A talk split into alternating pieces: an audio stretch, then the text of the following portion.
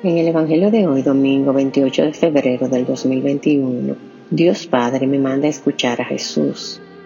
Así es que me lleva a reflexionar con los siguientes versículos, extraídos del Evangelio de Marcos 9, del 2 al 10. Marcos 9, 3. Y sus vestidos se volvieron resplandecientes, muy blancos, tanto que ningún batanero en la tierra sería capaz de blanquearlos de ese modo. Marcos 9:5. Toma la palabra Pedro y dice a Jesús, Rabí, bueno es estarnos aquí.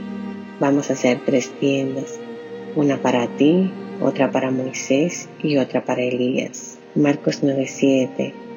Entonces se formó una nube que les cubrió con su sombra, y vino una voz desde la nube, Este es mi Hijo amado, escuchadle.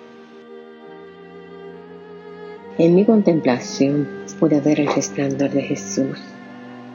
Pude sentir lo bien de estar cerca de Jesús y escuchar la voz de Dios indicándome que escuchara a Jesús. En estos tres puntos se centra mi reflexión.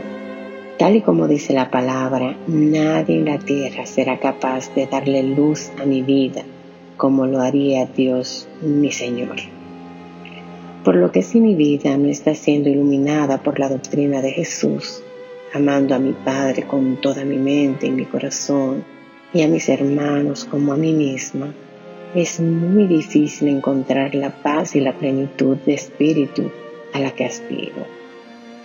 El otro aspecto, el de sentirme bien, el experimentar el gozo de estar llena del Espíritu Santo y reflejarlo para hacer esperanza para mis hermanos, solo se da si mantengo la cálida compañía de Jesús, su testimonio, sus enseñanzas y todo lo que me lleva a hacer la voluntad del Padre. Y por último, que debo citarlo textualmente, este es mi Hijo amado, escuchadle. Con el poder que tiene un Dios omnipotente, pudo haber enviado a un obrero para salvarme y sin embargo envió a su Hijo al unigénito, al amado, simbolizando la importancia que tiene la raza humana para Él y la misericordia que es capaz de tener por mí, aun siendo pecadora reincidente. Es por eso que puedo llegar a la conclusión que si mis dosis de amor y servicio a los demás no están siendo suficientes como para hacer un trabajo digno del reino, y glorificar el nombre de Jesús. Es mi deber revisar mi propósito y comenzar a hacer los ajustes para dejar que sea Dios Padre quien dé luz a mi vida a través de su Hijo amado.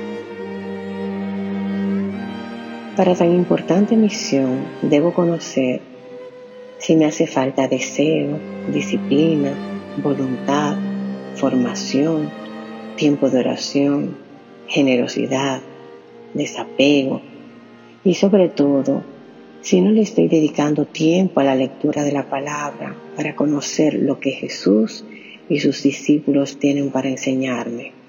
Es imposible vivir a la manera de Jesucristo si desconozco su doctrina. Vivir como Dios espera de mí es vivir como vivió Jesús. Así es que necesito la gracia de dedicarle tiempo a conocerlo, adoptar su estilo y modo de proceder y a actuar en su nombre. Yo me encargaré del trabajo y Él se encargará de los resultados y de mi vida. Padre Celestial, me dirijo a ti para expresarte una y otra vez que deseo vivir mi verdadero plan, el tuyo, que te necesito en todo el proceso, por lo que acudo a ti y te pido que me permitas desarrollar una voluntad y disciplina ascéticas para llevar a cabo tu plan en mi vida. Señor, dame la gracia de seguir presentándote mi vida, esperando en ti, escuchándote, conociendo a Jesús y fortaleciendo mi fe para siempre hacer tu voluntad. Amén.